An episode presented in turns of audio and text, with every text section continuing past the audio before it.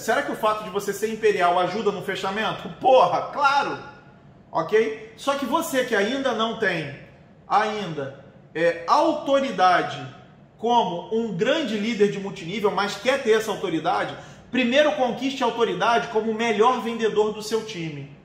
Algum, você tem que ser foda em alguma coisa. Se você ainda não é foda na construção de rede, você tem que ser foda na venda.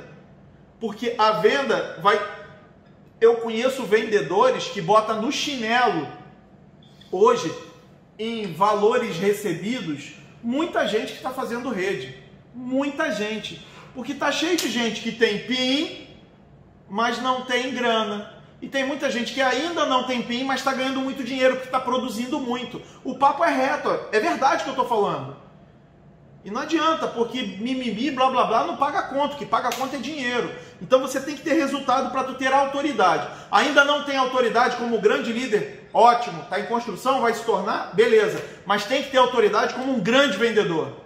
Porque aí todo mundo, ó, cala a boca, ninguém enche teu saco, ninguém questiona e, e, e vamos que vamos. E você arrasta as pessoas através do seu exemplo.